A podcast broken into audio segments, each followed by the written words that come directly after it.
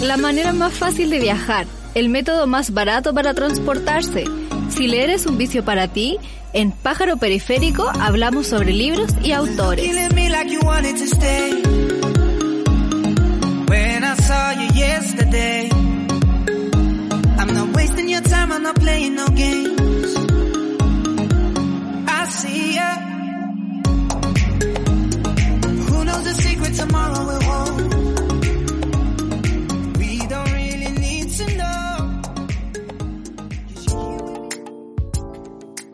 Hola, hola, ¿cómo se encuentran? Bienvenidos a un nuevo episodio de este podcast llamado Pájaro Periférico, donde conversamos con autoras, autores y personas del área cultural. El día de hoy me acompaña eh, la autora de Las olas son las mismas, que es de publicado por los libros de la mujer rota. Me acompaña Ariel Richards. ¿Cómo estás? Hola, bien y tú? Bien. Gracias por invitarme al programa. De nada, sí, estábamos conversando. Oye, eh, bueno, primero preguntarte cómo has estado un poco con todo esto de la cuarentena, cómo ha sido para ti todo este proceso. Sí, em, la cuarentena me parece una cuestión como eh, a nivel general súper lamentable, pero mm, por otro lado hay algunas personas eh, que tenemos algunos privilegios de poder disfrutarla en cuanto a que también es un espacio de... Ese espacio de aislamiento puede ser un espacio súper fértil a nivel creativo. Y creo que no sociabilizar y mm, no salir y estar concentrada en la casa de una, a pesar de lo terrible que puede sonar en primera instancia, también se puede transformar en un súper buen taller. Eso es cuando uno tiene como la tranquilidad, digamos, para poder hacer eso. Y en ese sentido yo me considero muy afortunada porque he podido adelantar en varios proyectos que tenía pendientes eh, y estar súper enfocada. Yo vivo sola con mi perrita y mm, he podido aprovechar el tiempo de la pandemia y el tiempo de reclusión para ponerme al día con proyectos que quería desarrollar hace tiempo, para leer, para volver a escribir.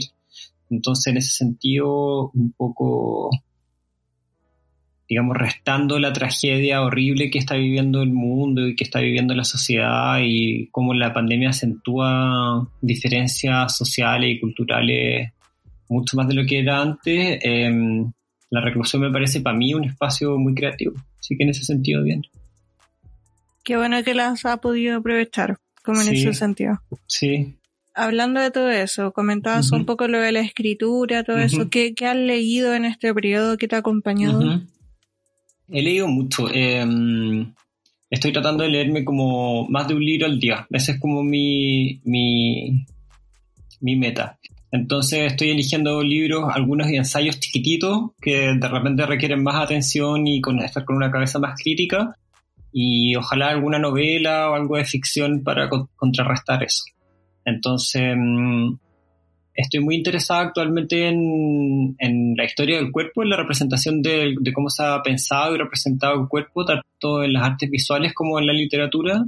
Entonces he leído harto de eso y mm, decidí que como pescar libros grandes, digamos, o más eh, de ficción más volumétricos, así como más, más largos para acompañar esas lecturas.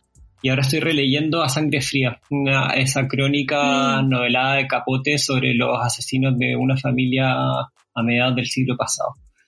Eh, eso es lo que he estado leyendo. Qué buena, sí, es muy, es muy clásico de la literatura ese libro. Hermoso, como que es que aparte como que encontré una relación, no, me parece que no están desconectadas las cosas que estoy leyendo sobre la historia del cuerpo de, esa novela, porque mm, generalmente lo que estoy leyendo, lo que me interesa, tiene que ver con la masculinidad y cómo se representa y cómo se vive la masculinidad socialmente que no es algo propio de los hombres, sino que es una especie de exigencia cultural, social, que se le impone a las personas que son hombres eh, vivir la masculinidad de cierta manera.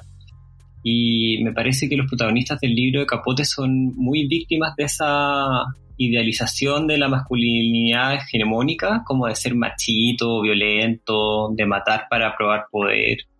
Entonces, mm, de controlar un cuerpo sobre otro, de, ser como un poco desacatado, ¿cachai? Pero poderoso, no sé, todas esas cosas de la masculinidad tóxica, me parece que esos personajes de Capote son muy víctimas de eso. Entonces, mm, me, me parece que están relacionados.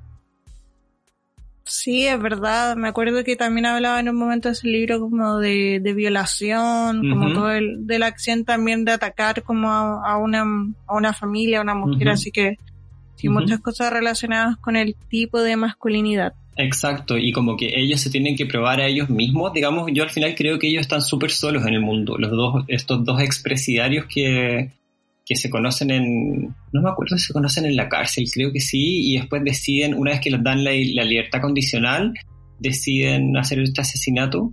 Y eh, mi impresión es que ellos están muy solos en el mundo. Tienen una familia, pero la familia no los pescan, tienen unas pololas, pero con las pololas tienen una relación muy utilitaria.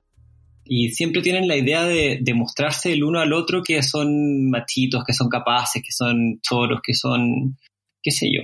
Entonces, eh, están muy presos, de, aunque, aunque están libres, digamos, de una cárcel, están muy presos de su sistema de masculinidad y se lo tienen que demostrar al otro. Es súper solitario y absurdo ese ejercicio.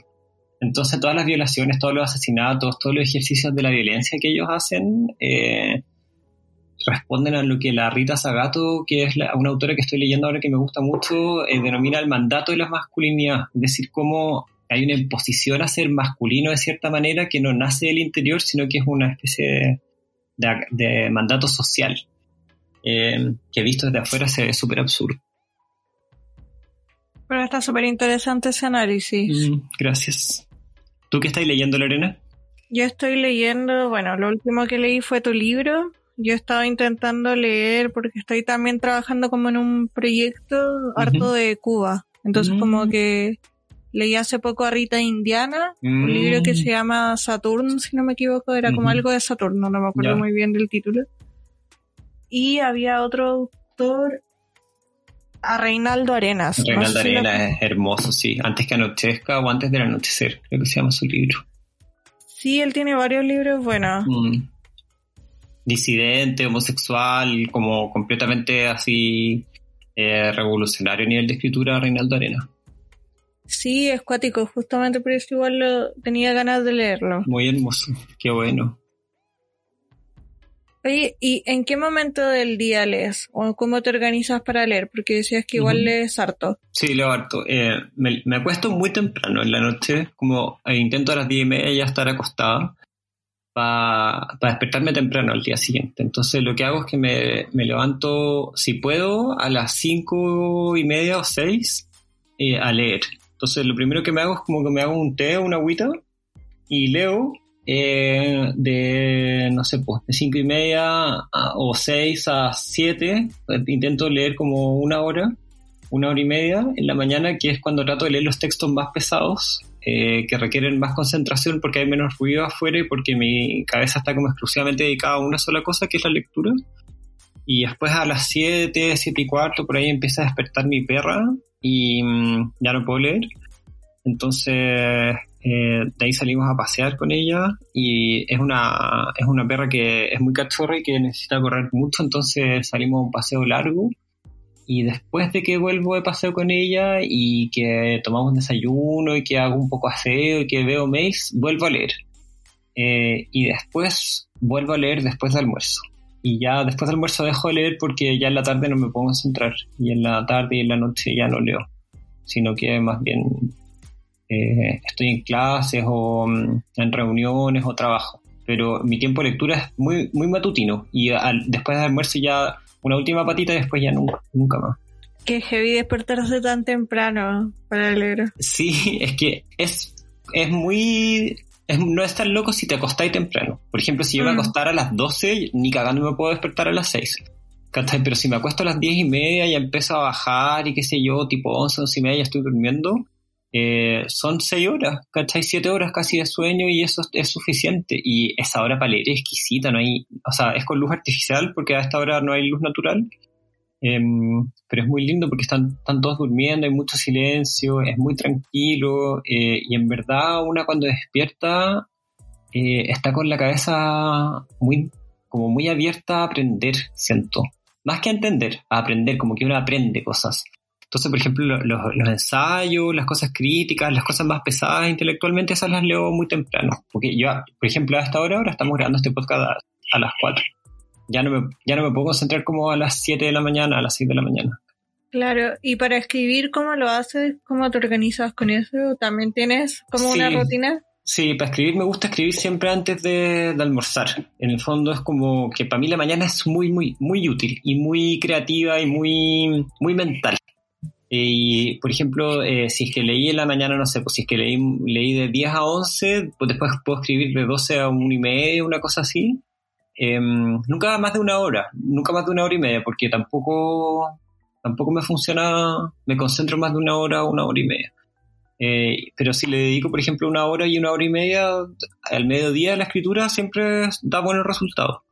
Y mm, lo que hago con la escritura es más bien tener dos, dos periodos de escritura. Un periodo como de escribir sin editar, que es como votar, votar, votar, votar, que, en el que es más, más, más, más en bruto todo.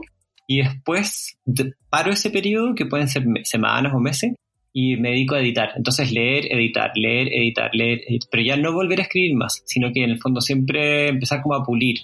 Y si hay una parte que creo que está coja y siento que necesita reescritura, no la, no la escribo en ese momento, sino que me quedo con la idea de pendiente que hay algo sobre tal tema que era escribir y lo guardo para más adelante. Pero trato de no mezclar periodos de edición con periodos de escritura. ¿Se mm. entiende? Sí, sí. Sí, como porque es que si no, si voy escribiendo y editando, es como si me voy pisando la cola, ¿sabí? Como que prefiero como editar un texto que responda a un, a un flujo a que, a que a flujo, edición, flujo, edición. Eso no me gusta tanto. O sea, igual eres como bien estructurado en tu como orden de como creatividad. Sí, es que lo que pasa es que encuentro que el día tiene muy pocas horas. No sé si a ti te pasa, mm, pero como que a mí me faltan muchas horas para hacer cosas. Y encuentro que si una no se ordena, o sea, ojalá que yo fuera como la escritora bohemia, que me tengo que fumar un cigarro y tomar una copa de vino como a las 10 de la noche o a las 12 como para empezar a escribir y que me llegue la inspiración, pero en verdad a esa hora estoy durmiendo y yo no fumo ni tomo, entonces como que esa idea como que no va conmigo, entonces como que necesito estructura, como, como para alcanzar a hacer todas las cosas que quiero hacer, como porque son muchas y, y también entre medio tengo que trabajar porque tengo que pagar arriendo y tengo que pagar cuestiones, entonces como que el trabajo también absorbe harta fuerza, digamos, y harta cuestión creativa, entonces eh, para, para poder ser una persona creativa creo que hay que ser estructurada hoy día. Sí, te encuentro razón. Y también lo hay que ser un poco ahora en el día. Entonces, claro, hay como que aprovecharlo. Sí, es muy corto, el día es muy corto y hay que hacer muchas cosas y la vida es demasiado linda como para mm, como para para perderla, para dejar de hacer cosas porque no hay tiempo. Entonces, como que yo decidí no quejarme de la falta de tiempo, sino que tratar como de combatirlo lo más efectivamente posible. Heavy. Oye, y te iba a preguntar, eh, tu librero, ¿cómo está organizado?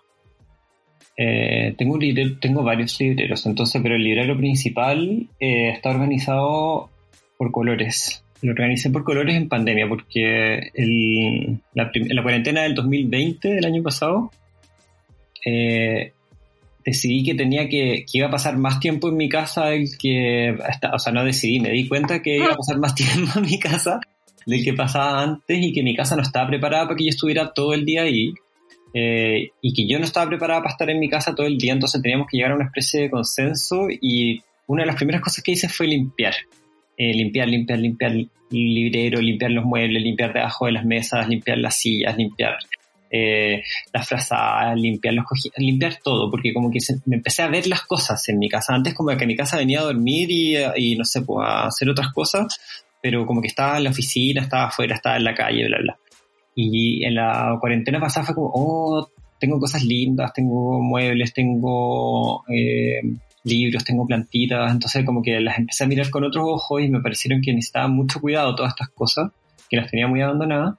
Y cuando tú saqué todos los libros del librero principal y después ya no sabía cómo ordenarlos y leí un reportaje que decía que todos los órdenes de los libreros son absurdos, eh, en el fondo, porque si ordenáis por autor o, ordenáis por títulos, siempre, por ejemplo, una saga de Harry Potter proponía un problema, porque ya yo tengo todos los Harry Potter pero si los ordenáis por autor, entonces los ordenáis por tomo, entonces no los estáis ordenando alfabéticamente porque, eh, no sé, pues el prisionero de Azkaban vendría eh, antes que, no sé, pues la piedra filosofal, pero la E no viene después de la L, ¿cachai? Entonces como que, ¿cachai? Esto, todos los órdenes al final son absurdos o son arbitrarios. Entonces como que, eh, y yo odiaba a la gente que tenía los, libros ordenados por libro, porque, mm, o sea, por color, porque los encontraba como muy superficiales, pero después me pareció muy fácil para buscar tomos, porque yo tengo mucha memoria visual, entonces como que más que la editorial que lo publicó, me acuerdo del color de la portada. Entonces los ordené por color, como en, siguiendo como los colores del arco iris, y así están ordenados.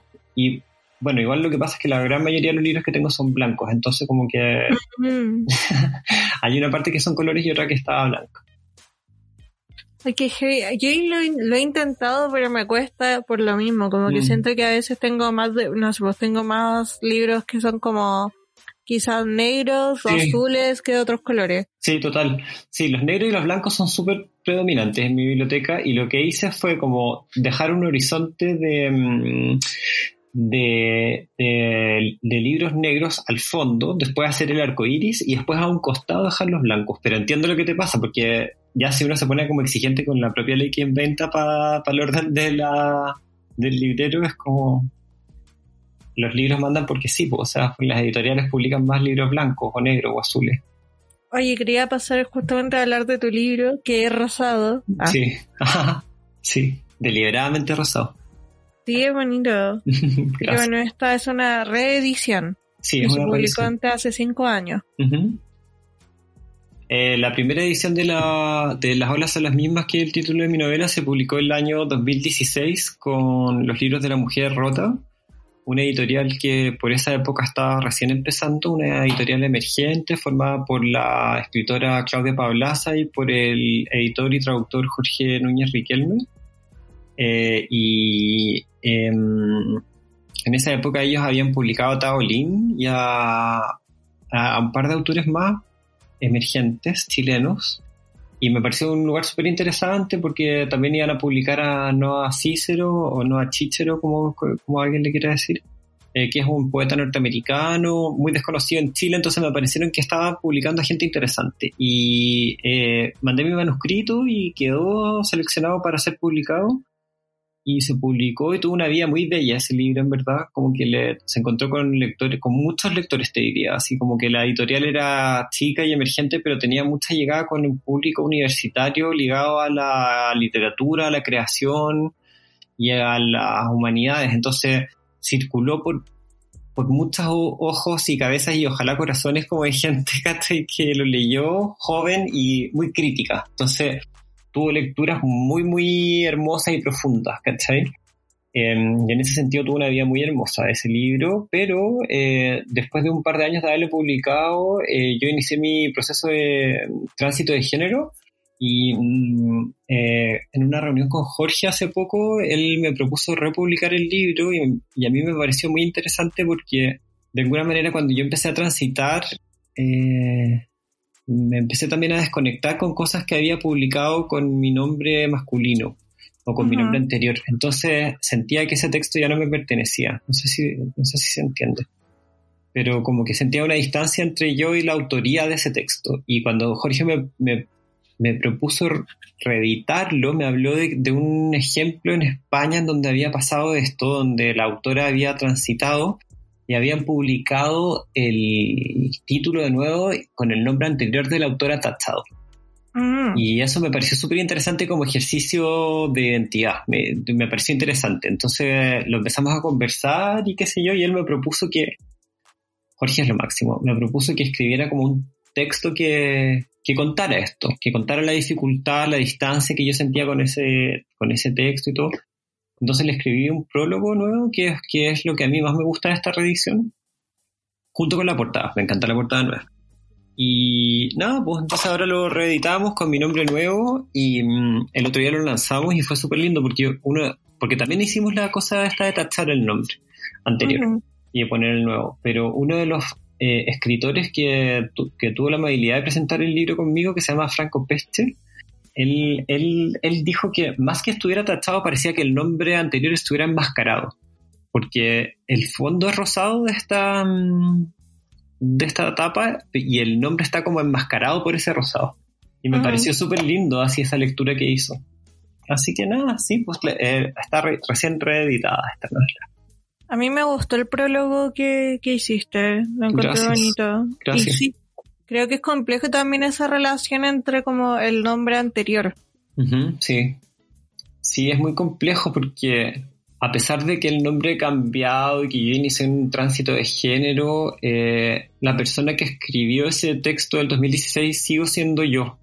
Entonces como que las cuestiones espaciales, ¿cachai? El adentro, el afuera, el adelante, el atrás, suelen explicar algunas cosas, pero no la identidad. No, yo no puedo decir la persona que escribió ese texto está detrás mío o dentro mío o fui yo antes, ¿cachai? Como que el tiempo y el espacio son unas dimensiones muy limitadas para explicar dónde queda la identidad anterior cuando uno transita, ¿cachai? Eh, ¿dónde, ¿Dónde quedó esa persona que escribió ese libro? ¿Soy yo? ¿Es mi versión anterior? ¿Es mi versión masculina? ¿Es mi versión anterior de yo, pero masculina? ¿Cachai? Como que lo puedo mirar desde muchos lados, pero a la larga es mucho más sencillo que eso y es como, ah, yo ya no me identifico con esto que escribí, pero sin embargo lo escribí. Entonces, esa tensión es súper interesante a nivel creativo, a nivel de autoridad, eh, quiero decir, no de autoridad de- a nivel de autor y a nivel de identidad. Entonces, eh, sí, pues es tenso, esta es una cuestión tensa. Claro, de hecho pensaba que los gringos eh, le llaman mucho como al nombre cuando una persona transiciona como el nombre muerto, como el dead name. Mm, ah, qué lindo, no sabía eso. Y claro, como que es polémico. Entonces yo no Mm. sabía como esta historia que me contaste recién de la editorial española. Entonces Mm. al principio igual como que me llamó la atención harto el detalle de, de que tu antiguo nombre estuviera tachado. Mm, no sabía lo del dead name y lo encuentro muy interesante. El día justo leía un, en la mañana un ensayo de mm, un psiquiatra que plantea que las mujeres trans que hacen su tránsito en la adultez, eh, muchas de ellas, muchas de nosotras, eh, eh, su- suelen tener un cuadro eh, melancólico porque no viven correctamente el duelo de la persona que fueron. Y sabéis como que de un día para otro empiezan su transición que es súper positiva porque es reafirmador a nivel de identidad y a nivel de, eh, eh, amor propio y a nivel a muchos niveles, pero no se puede. Entonces encuentro lindo lo del dead name porque el este psiquiatra habla de un duelo, efectivamente de un duelo que se debe vivir de manera correcta para despedirse de esa persona que uno fue. ¿Cachai? Entonces me hace mucho No sabía que se le decía dead name. Muchas gracias por eso, porque lo encuentro muy hermoso como, como dato. Sí, es que es heavy ese tema, no sé, me acuerdo de también un detalle muy ridículo, pero pero de, por ejemplo, Kim Kardashian, su Ujú. padrastro transiciona también. Sí, pues. Y ella, yo la otra vez también leí como el libro de, de Caitlyn Jenner, y ella decía de que cuando ella hizo la transición, Kim como que tomó parte de su ropa como obsequio de algún modo para llevárselo como a la hermana, a la mamá, así como, y, y como que ella decía como, Kaylin decía, eh, como, hizo lo mismo como cuando su papá biológico había fallecido, o sea, Qué como que el trato era claro, era como el mismo trato como de, tu padrastro murió, entonces esta era como la ropa que ocupaba. Ay, qué heavy. Está bueno. No, me parece Mm. muy lindo eso. Como me parece que sobre todo los, lo- la cuestión de lo. O sea, tiene mucho que ver el duelo, es una cuestión interna también, pero los padres de las personas trans y los hijos, de, los familiares, digamos, de las personas trans hablan muy comúnmente de duelo. ¿Cachai? Que tienen que enfrentar la muerte de una persona que conocieron o la muerte de las expectativas sobre una persona que conocieron. Y bueno, de hecho en el, en el prólogo yo hablo de eso, me parece a mí muy conflictiva esa Mm. idea de duelo, ¿cachai?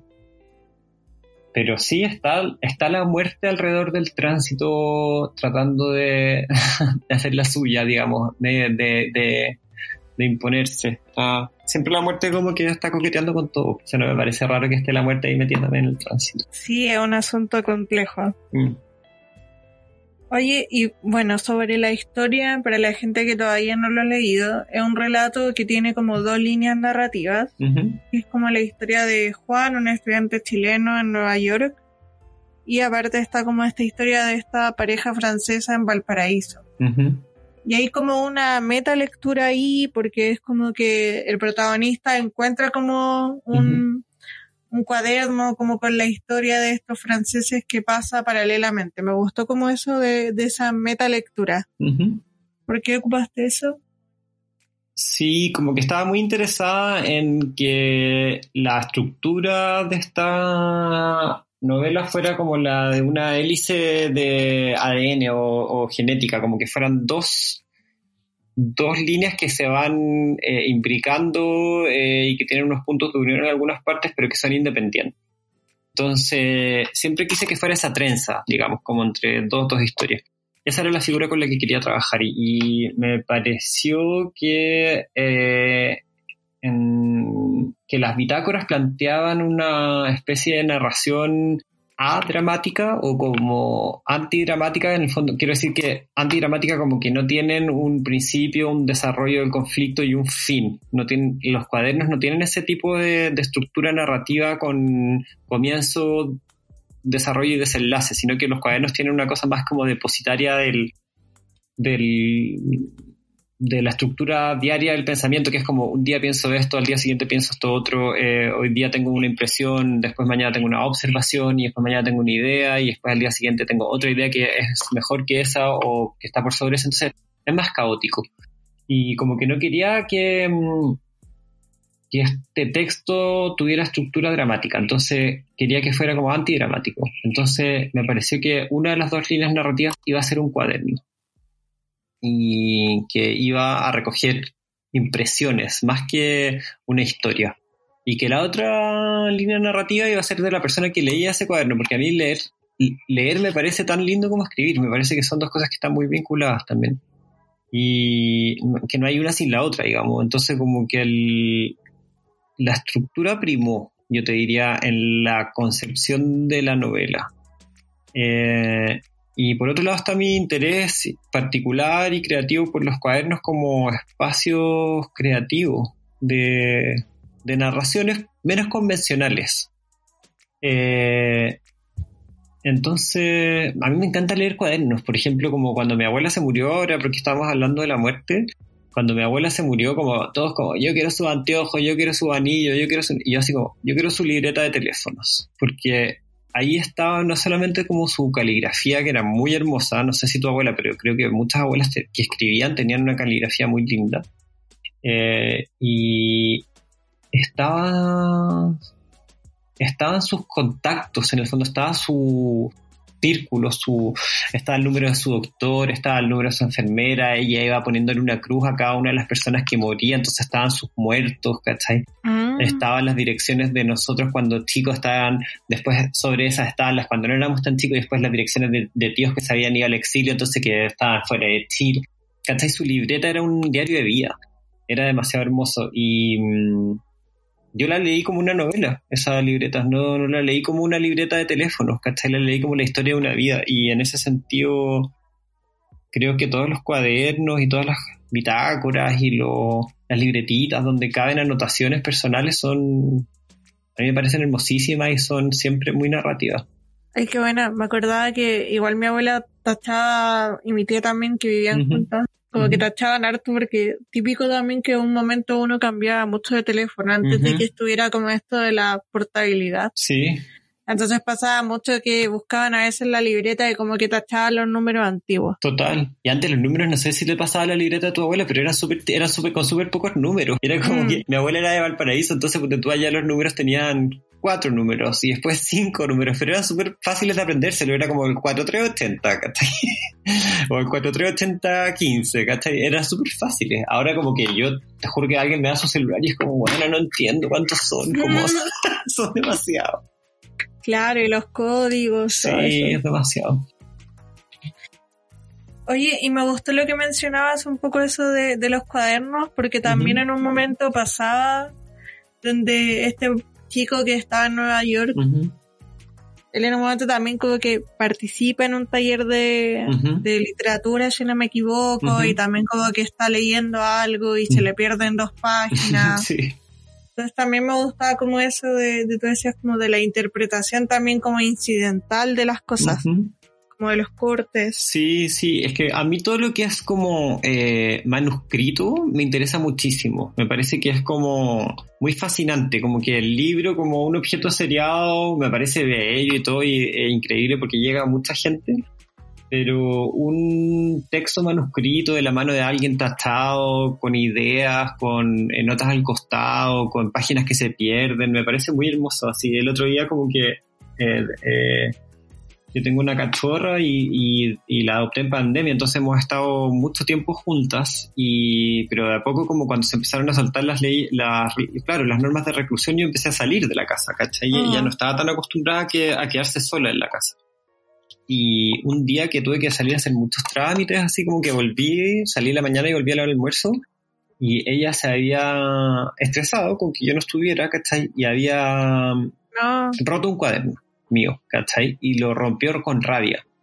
Y fue lo único que rompió. Yo en el departamento tengo plantas, cojines, o sea, podría haber roto cualquier cosa, ¿cachai? Ropa, qué sé, con lo que sea. Pero eligió romper un cuaderno porque sabía que ese cuaderno era, es muy importante para mí, ¿cachai? Claro. Y de alguna manera está, está, están mis huellas, está mi caligrafía, están mis ideas, eh, está la presión de mi mano, están mis manchas, ¿cachai? Entonces era como si yo sentí que había roto lo más íntimo. ¿Cachai? Que ella, que en este, en este tiempo en que habíamos vivido juntas, se había creado tal lazo de intimidad que ella conocía, sabía que lo que más se parecía a mí en este departamento, aparte de ella, digamos, era mi cuaderno. Entonces encontré muy hermoso que lo rompiera porque porque era casi lindo, ¿cachai? Era como un acto de amor. Y mm, sí, los cuadernos a mí me parece que son como el trasvasije de lo más íntimo, así, de lo más privado, de lo más tuyo, así. ¿Y no, no la retaste después por haber roto el cuaderno? ¿Sabéis quién? Hice una foto que quedó tan hermosa así porque reuní todos los pedacitos y no, no la reté. No la reté y de hecho saqué una foto y la encontré hermosa y encontré que mi perra era como un artista, así como... Trabajo editorial. Sí, no, y después dije si marco esta cuestión, porque en verdad está tan, quedó tan hermosa así la foto como con los pedazos, ¿cachai? Y ella como que me miraba, ¿hay cachado cuando los perros como que te miran y saben que hicieron algo malo? Sí. Ella no, ella me miraba como diciendo como, esto yo, lo tenía que hacer, eh, correspondía porque tú me dejaste sola. Y yo como, tienes toda la razón. oh, impactante. que bueno, detrás de tu libro también hay como varios fragmentos de varias opiniones, está de Alberto Foguer, está de Patricia Espinosa, y que ella decía que los tres personajes representaban el fracaso y la soledad absoluta. Em, y quería saber qué opinabas de eso, porque igual a mí me llamaba la atención que hay una relación entre como la soledad y los viajes.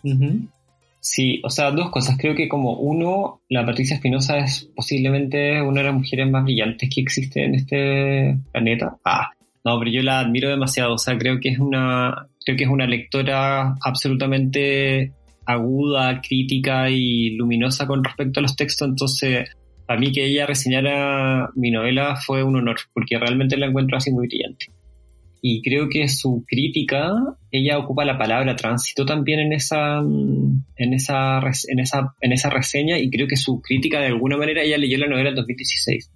Eh, augura lo que venía en mi propia biografía como persona y como escritora. O sea, yo en ese momento no, no pensaba en transitar, no, ni tenía como la noción de que podía asumir que yo era una persona trans, aunque en el fondo lo sabía. Ella habla que que previo al tránsito está el fracaso de, un, asumir un fracaso, ¿cachai? Y el tránsito ella se refiere al viaje y, me parece que eso es tan metafórico y casi literal en verdad de mi vida, en el fondo como que yo tuve que asumir el fracaso de mi vida como hombre, porque yo no era hombre, no soy hombre, eh, y iniciar un tránsito una vez asumido ese fracaso, ¿cachai? Entonces como que me parece que ella está hablando del personaje, de los personajes, del libro, pero también de algo más, como de una cosa que estaba no dicha en la novela. Eh, porque no sabemos por qué hay una pareja que se amaba y de repente ya no se ama tanto que está en Valparaíso, porque bueno, son cosas que pueden pasar, pero no hay una explicación de por qué ellos se dejaron de amar. Y no hay una explicación de por qué ellos que se amaban ahora se odian. Eh, y es una relación que está fracasada, está fracasando y está, ellos están tratando de sostenerla con un viaje y están, hay cachado que es típico, así como salvemos esta relación, ya, mm. vámonos de viaje, como, no, todo mal. Entonces como que el, lo que ella detecta, lo que la Patricia Espinosa detecta, creo que es como un sentido del fracaso que va más allá de lo amoroso, eh, va más allá de lo narrativo. En mi lectura, de su lectura, lo que ella percibe como un fracaso es el proyecto de la masculinidad, yo creo. Mm. Eh, y en ese sentido me parece que la Patricia Espinosa es una, una visionaria, así como una mujer que ve más allá de las cosas que están pasando en su momento histórico. Y bueno, también este fracaso yo creo de, la relación, por el final, como de la de la compañía, quizás un poco lo que hablábamos. Sí, total. A mí, a mí, o sea, como que yo pienso que todo se puede narrar. Eh, como que, y narrar un, un éxito, un triunfo me parece muy fome, no me, no me interesa. Eh, mm. Pero narrar un, el fin de una relación me parecía súper interesante, me sigue pareciendo interesante, como eh, yo me identifico más con los momentos en que las relaciones terminan que con los momentos en que las relaciones empiezan. O sea, bacán si alguien quiere escribir como una super historia de amor de, los primeros meses del pololeo de alguien y cuando se encuentran perfectos y cuando tienen sexo por primera vez y todo, pero eh, a mí me interesa mucho más como las ruinas, como ya cuando la relación no da para más, como cuando las personas han cambiado, cuando el pacto original de esa pareja ya no se sostiene, cuando entra un tercero, ¿cachai? O cuando el amor desaparece, esos momentos me parecen sumamente interesantes como para leerlos y escribirlos. Entonces, sí, está el fracaso amoroso en ese caso, eh, en una de las líneas narrativas de la novela. Sí, yo creo que la literatura siempre se relaciona quizás más con el, o no sé, yo, yo pienso en mi mm. opinión como con, con el fracaso más que con el éxito. Como que mm. siento que los personajes de las películas suelen ser a veces más exitosos que los de los libros. Tenéis razón. O sea, en, el cine hay una idea muy fija del, de triunfar. El gallo que triunfa, el gallo del, sueño americano, el exitoso, tenéis razón. Eh, y yo creo que la literatura no soporta ese tipo de, máscara, porque al final el éxito es una máscara, es como una forma de presentarse ante el mundo, porque nadie puede considerarse exitoso, yo creo, como qué, qué ridícula es esa. Y creo que el fracaso, eh, así como la muerte, está rondándolo todo, es como que yo siempre tengo miedo a fracasar, como a que una cuestión no me funcione, a llegar tarde, a sacar una mala nota, a que se me muera la planta, a que le pase algo a mi perra, a que el libro no le vaya bien, o sea, siento que el, que el fracaso es súper posible. Y en ese sentido em, amigarse con la idea del fracaso y enfrentarla como estéticamente como puede ser en un libro y un fracaso amoroso que creo que es algo que muchas personas nos podemos identificar era algo que quería hacer no sí está interesante. Es que creo que también eh, quizás también el mismo hecho de que son distintos tipos de producciones como que no sé como que la película también tiene otro tipo de viaje otro libro no, y la película es siempre visual, entonces la idea de alguien que es exitoso visualmente creo que, se, puede soportar, pero un personaje que base su interioridad en el, en la certeza del éxito me parece muy raro, no sé, no sé si conocería, conozco a alguien así, o sea, no sé si alguien sería realmente así. Mm. Claro, no, sería interesante leer. Claro, o por lo menos... estar. Eh, sí, sería muy raro sería muy raro, es como, no sé, quizás una influencer o alguien así podría como, un Instagramer, ¿cachai? Podría como hablar de, del éxito, pero, pero no una persona real. Como Carol Dance. Carol Dance seguramente puede decir cualquier weá porque es un imbécil. Claro. Oye, algo antes de pasar a la siguiente sección, algo más que quieras comentar de tu libro o que sientas que no te haya preguntado. No, nada, como me, me gusta mucho conversar de mi libro, en verdad me he dado cuenta como que era algo como inicialmente existía como, o existe la idea de que la escritura es un proceso súper eh, puertas adentro, muy íntimo y qué sé yo. Y quizás en la práctica puede ser así, pero una vez que los libros, eh, que se transforman en libros, digamos, las escrituras y que empiezan a circular, como que me parece, mm, me parece muy emocionante que se encuentre con lectores y que cada persona lea algo distinto y que haya unas personas que le gusten, que no, ¿cachai? Como que eso te juro que parece que me hace muy feliz y me he dado cuenta ahora porque eh, eh, con esta reedición me siento mucho más autora del libro que antes y mm, no sé cómo decirlo, con cada persona que ha hablado del libro como que me lo he pasado bien Y eso nada. Por eso mismo te quería como agradecer la conversación sobre el libro. Ay, de nada, gracias. Oye, ¿y hubo algún cambio significativo entre esta edición y la anterior, aparte del prólogo? Eh, hubo algunos cambios, como que hay una, había un narrador al principio y al final en tercera persona, perdón, en primera persona, y eh, le cambié el género a ese narrador. Ese era un narrador masculino y decidí que fuera femenino, que fuera una narradora, la que abre y la que cierra el, libro. Y aparte de eso, creo que incluí un horóscopo más. En el, el, el relato estaba como atravesado por horóscopo. Uno de los personajes, como que cuando empecé a escribir la novela, como que pensé que, que sería buena idea como diferenciar un montón a los personajes. Uno el narrador, otro es el francés, uno otro es el francés, dos. Pero después dije, no, o sea, es que no, no. Incluso pensé como hacer que cada uno tuviera un signo del zodiaco distinto y quizás leerle la carta astral a cada uno. Pero después dije, no, en verdad quiero que, quiero que casi que parezcan el mismo. Entonces, decidí que por lo menos el narrador que está en Nueva York, el protagonista que está en Nueva York, fuera Aries. Entonces como que él está consultando su horóscopo eh, muy frecuentemente y el texto está atravesado por eh, horóscopos Aries. Entonces eh, agregué un par de horóscopos también. Mm, ¿Y por qué Aries? Porque yo soy Aries y porque es el Aries es el primer signo del zodíaco, es el es el signo que inicia la rueda. Y mm, este es un texto sobre la soledad, ¿ya? Y Aries, al ser el primer signo del zodíaco, es el único signo del zodíaco que experimenta la soledad, según los astrólogos. Porque antes del signo siguiente, que es Tauro, Aries está solo, solo en el universo. Y eh, Tauro nunca va a experimentar la soledad porque Tauro siempre está, viene después de Aries y después viene de Géminis, bla, bla, bla. Eh, pero el, que tiene que aprender las características de los demás signos y el que tiene que aprender a ser un ser social en el mundo es Aries. Es el que su, uno de sus temas es la soledad. Entonces me pareció que era muy eh, como eh, adecuado para el texto. Claro, oh, qué interesante. Claro, es como un hijo mayor cuando está como en esos años previos. Exacto, que no tiene conciencia de que hay otro que viene después de él. En cambio, el hijo del medio siempre va a saber como, ah, hay uno mayor y posiblemente va a venir uno menor, ¿cachai? Como, y del mayor yo puedo aprender porque ya vino antes, entonces a lo mejor mis papás con, con es súper buena analogía, conmigo van a ser más suaves, bla, bla, bla. Pero Aries es hijo único, es hijo único por mucho tiempo, hasta que aparezca Tauro. En el fondo, él, su primera experiencia es la experiencia de la soledad. Él, quiero decir, ella, él, eh, lo que sea, digamos, él, la persona Aries.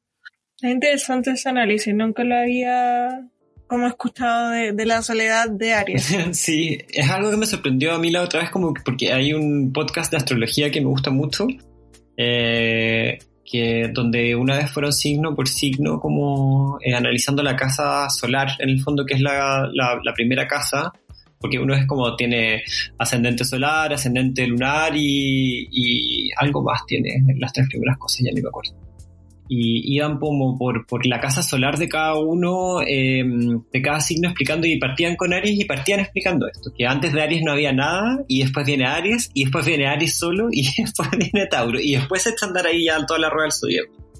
Mm. ¿Qué podcast era? Se llama The Astrology Podcast. Eh, es mm. muy interesante.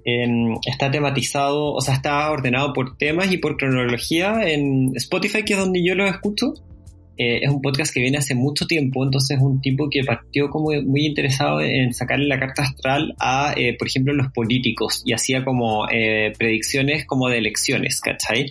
O si, por ejemplo, un político asumía, este es un gallo norteamericano, entonces si un político asumía el poder en tal año, le leía la carta astral, bla, bla, bla y después fue derivando como a las celebridades, que fue un periodo muy interesante en que le leía cartas astrales a las celebridades y actualmente es un gallo súper académico eh, que está interesado en astrología helenística eh, y tiene invitados muy buenos a su programa. Mire qué interesante, lo voy a buscar. Sí, lo súper recomiendo, así The Astrology Podcast.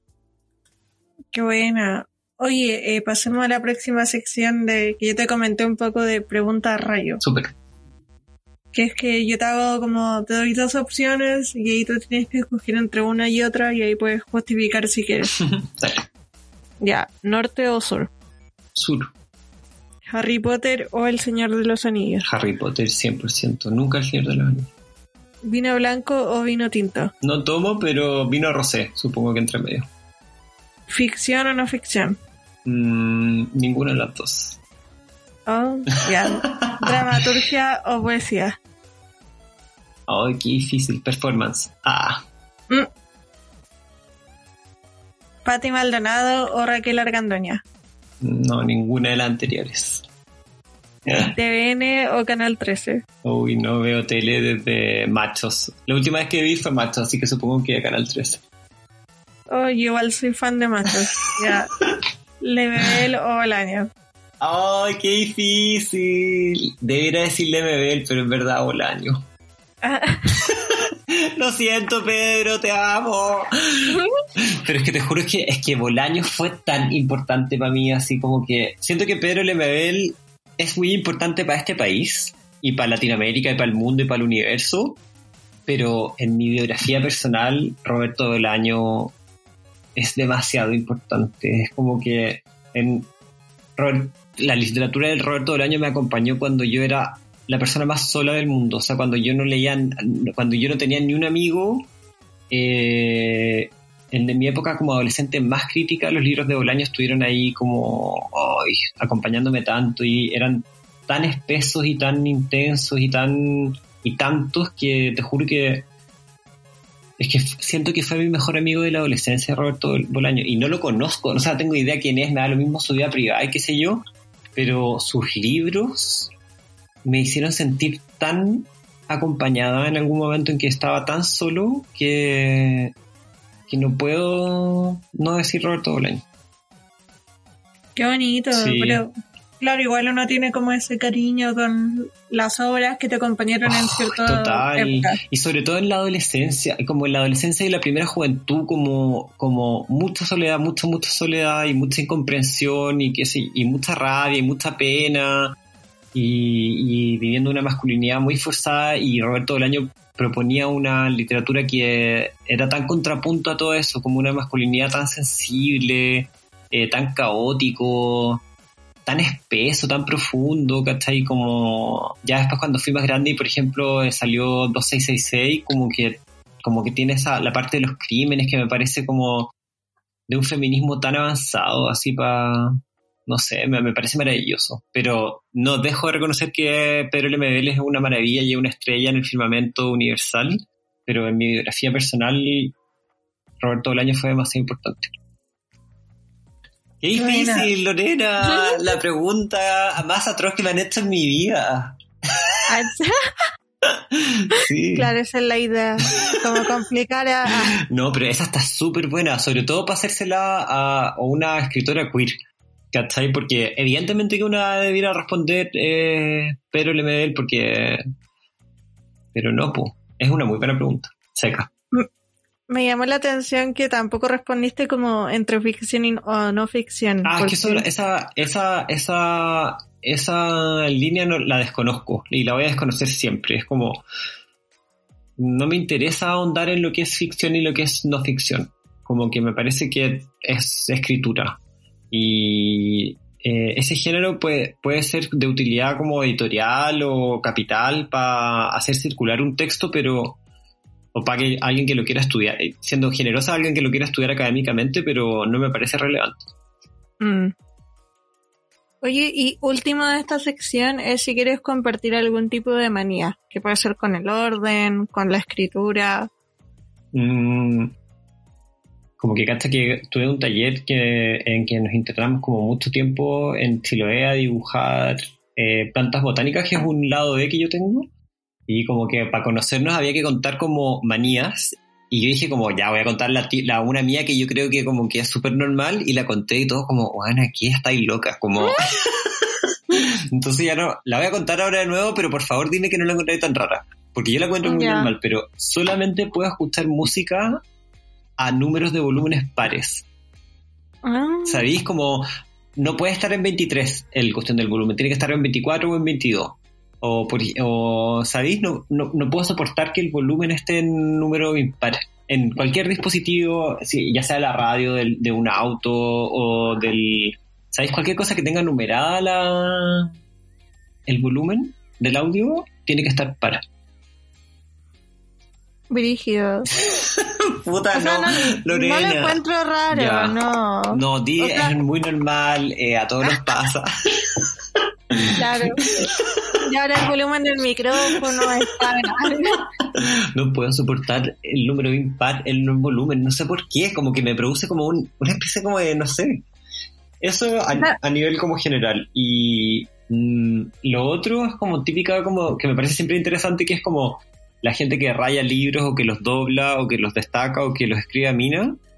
¿Hay cachado como que existen esas, esas diferencias supuestamente? Sí, como que no adscribo a ni una de esas líneas, como que no mm, me da lo mismo, hay veces en que rayo libros, hay veces en que los doblo, hay veces que los escribo con lápiz de pasta, con lápiz de mina, hay veces que ocupo post-it, ¿cómo, cómo funcionas tú Mm. con eso? yo creo que los destaco más hace Mm. un tiempo intenté con post-it, pero no, no sé si me gusta tanto, como que siento que toma más tiempo. Sí. No sé. Y como que le así, así crecer el libro con algo que no es. No sé, pero creo que lo más fácil, como rápido, siento que es como destacarlo. Sí, con destacadoras y flúor. Sí, ¿Mm? sí, pero igual voy cambiando, no sé, intento que sea como similar como al color del libro, como no sé, pues tu libro es rosado, como que lo destacaría con rosado. Ah, encuentro que eso es muy manía y encuentro muy bueno eso. Ah, Sí, Pero no siempre lo logro, porque no siempre tengo como destacadores del color, no sé. me encanta. O si el libro fuera blanco o negro, tampoco. Es No, como- pues claro. o a veces como, o con la letra a veces del título, no sé, como algún color que destaque y que me guste del libro. Ahí encuentro muy hermosa esa manía. No, no sé si la aplico así como al 100%, pero algo como que intento para que sea como más estéticamente bonito el destacado, aunque sea. Qué bello. Oye, ¿y actualmente en qué proyecto estás? Mm, Estoy, tra- estoy, soy alumna de un doctorado ahora que me tiene muy feliz.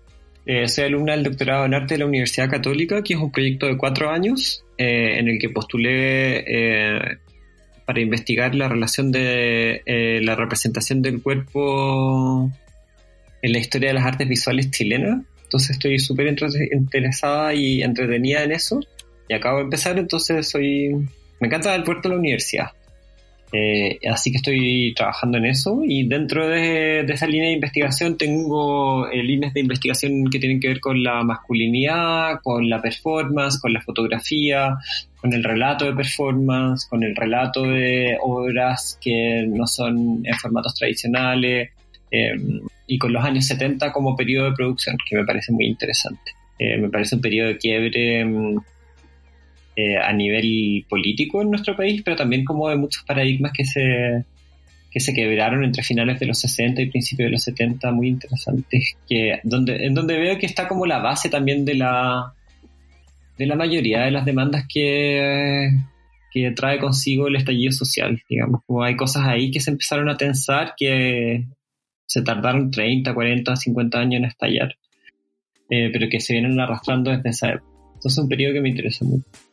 Y en Chile, ¿Mm? perdón, Ah, no, te iba a preguntar si te gustaría como escribir de esos temas o Sí. es como más como estudiarlos. Eh, me gusta mucho la escritura académica flexible, en el fondo como que me cargan los ensayos académicos súper súper empaquetados, pero, pero sí una escritura documentada y investigativa que sea creativa me, me parece muy interesante y espero escribir sobre eso. Pero eh, aparte de eso, ¿qué es lo que considero investigación? Eh, tengo un proyecto creativo literario que acabo de entregar a una editorial que no es los libros de la mujer rota porque mm, eh, quería como probar otro público, una audiencia más masiva. Eh, y lo mandé para allá y voy a ver que, que a una editorial un poco más, más grande en el sentido como más masiva, ¿cachai? El libro de la mujer rota es mi editorial favorita porque es una editorial independiente, feminista, chiquitita, pero hermosa y con mucho alcance, pero y tiene un alcance eh, regional muy importante, pero, pero quisiera llegar también a un público de otras edades. ¿Cachai? La, mm, la editorial llega a un público súper joven. Eh, y a esta editorial que mandé tiene un público captivo joven y también un público mayor. Eh, en verdad me gustaría llegar a padres y madres con esto que escribí, porque es sobre ser hijo. Entonces, quisiera que me leyera gente un poco mayor. Nunca había pensado como en el, en el target de Mm. la editorial, como que Sí. siento que... Creo que es algo importante porque, por ejemplo, a mí a nivel como... Yo me siento muy en casa en los libros de La Mujer Rota. Es una editorial hermosa, creo que sus directores son maravillosos, creo que la línea editorial es increíble, pero reconozco que el público etario al que le hablan es muy joven, es de mi generación para abajo. ¿Cachai? Y el texto que escribí tiene que, ver con las dificultades de ser una hija trans. Entonces me gustaría mucho que me leyera gente mayor. ¿cachai? Y la gente mayor lamentablemente es más convencional y le gusta que el libro esté en librerías, ¿cachai? Como que los libros de la mujer rota es hermosa porque tiene como un sistema de delivery como para regiones y qué sé yo, pero a, a la gente mayor le gusta la librería, pues le gusta que el librero le recomiende el libro, ¿cachai? Como... Entonces, en ese sentido, eh, quise estratégicamente probar otra editorial y voy a ver cómo me da y si, y si me va bien, iré por ahí. Está bueno. Y claro, y también algo que responde como a, eh, como al, o sea, una cosa es como el marketing y también como, por ejemplo, los libros de la mujer rota es una editorial que funciona mucho como con redes sociales. Mucho. Entonces eso también puede ser como una de las causas que su público sea como más joven. Claro, y eh, los libros de la mujer rota tiene una comunidad muy afiatada de gente que comenta en sus redes, ¿cachai? Que forma parte de sus actividades y qué sé yo. Y eso me parece hermosísimo, pero eh, sí, pues eh, tienes que estar como en las redes para sentirte parte de esa comunidad. Interesante. Oye, y bueno, ya como última pregunta, ¿qué recomiendas a las personas que están escuchando este podcast? Puede ser un libro, una autora, Mm, una serie. Ya, yo creo que hay como las series y los libros, como es tan, tan distintos los gustos de cada uno, pero que no me atrevo a recomendar nada. Pero me atrevo a recomendar a una autora que si no quieren leer pueden, pueden escuchar sus charlas en YouTube o en, eh, en cualquier lado las dejan sonando porque no hay para qué verla, digamos, la podéis escuchar y tiene muchas charlas en muchas universidades y academias y centros de estudio que me parece que es una mujer a la que todas las personas deberíamos escuchar obligatoriamente, que se llama eh, Rita Segado. Eh, ella habla del mandato de la masculinidad.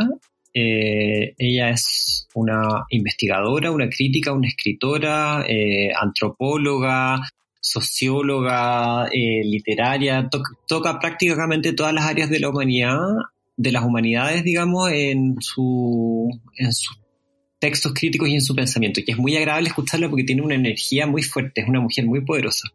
Y pones Rita Segato en, en YouTube y hay miles de charlas y yo creo que hay que ponerle play a cualquiera y empezar a escucharla y empezar a entender por qué esta mujer está enojada. Porque una vez que uno lo entiende no puede sino estar enojada con ella también y desear el desmantelamiento del mandato masculino como lo desea ella. Nunca la había escuchado, la voy a, la voy a, Sí, la voy a buscar. En Chile es muy poco conocida, pero en México y en Argentina y en otros países de habla hispana es una ícono. De hecho, eh, las tesis tienen mucho de su trabajo teórico basado en Rita Segato. Eh, y en Chile no sé por qué no, no se conoce tanto. Eh, es maravillosa. Una mujer muy iluminadora, muy, muy determinada, muy furiosa, muy inteligente. Eh, y muy intransigente con respecto a la tontera. Es una, es una mujer como, te juro, es como, no voy a perder tiempo hablando de esas tonteras. Y entonces me encantan esas, esas personas que pueden, que tienen tanta claridad como para decir lo que sí y lo que no, porque tienen la certeza absoluta de que hay cosas que importan y lo que ella dice que importa a mí también me parece muy importante. ¿Y de dónde es? Creo que es argentina, no estoy segura, porque tiene como un acento eh, un poco eh, neutral y porque en verdad yo no la he leído, yo solamente la he escuchado, entonces como que ella misma habla, Rita Segato habla que a veces piensa, el, el momento que mayor tiene de reflexión es cuando está friendo huevos, ¿cachai? Y dije. ¿qué? Amo a esta señora como, entonces yo igual cocino, ¿cachai? Y camino harto, entonces como que, eh, y leo harto, entonces como que mi tiempo de, mm, de cocinar y, el- y de caminar es súper escuchando cosas, entonces me he dedicado a escucharlo eh, y no sabría identificar de dónde, de dónde es su acento, posiblemente Argentina, eh, porque no la- nunca la he leído, solamente la he escuchado y la he escuchado harto y no he podido identificar su, su acento. No sé, puedo googlear ahora. Qué bueno, le voy a dar una mirada. Rita Segano, Segato. Se es antropóloga argentina. Ah, ah tenía razón, era Sí, argentina. es que tiene, arrastra un poco la R, eh, así, y ahí la, la vais a escuchar. Eh, oye, mira, está lleno de cosas de ella. Acá tú pones Rita Segato en videos y está, pero conferencia, eh, conferencias no sé dónde, debate con adolescentes, entrevista, el espacio casa dentro de un espacio político, eh, curso de políticas universitario, es así, lleno. Qué heavy, la voy a buscar. Búsquenla. Ahí para cachar qué onda. Eso. Bueno, Ariel, muchas gracias por haber venido a este podcast. No. Me agradó conversar contigo, conocerte de esta manera virtual. Sí, me encanta, muchas gracias y como eh, muy hermoso también como participar de una instancia que sea solo con, con vos, así, así que te agradezco mucho Lorena y nada, pues te felicito por tu trabajo en el podcast. Gracias. Bueno, que tengas una buena semana. Igual. Y a toda la gente que está escuchando ahí también, que tengan una buena semana, independiente del día que escuchen el episodio. Y eso, bueno, recuerden comentar, seguirnos, todo eso. Y eso, hasta la próxima. La manera más fácil de viajar, el método más barato para transportarse. Si leer es un vicio para ti, en Pájaro Periférico hablamos sobre libros y autores.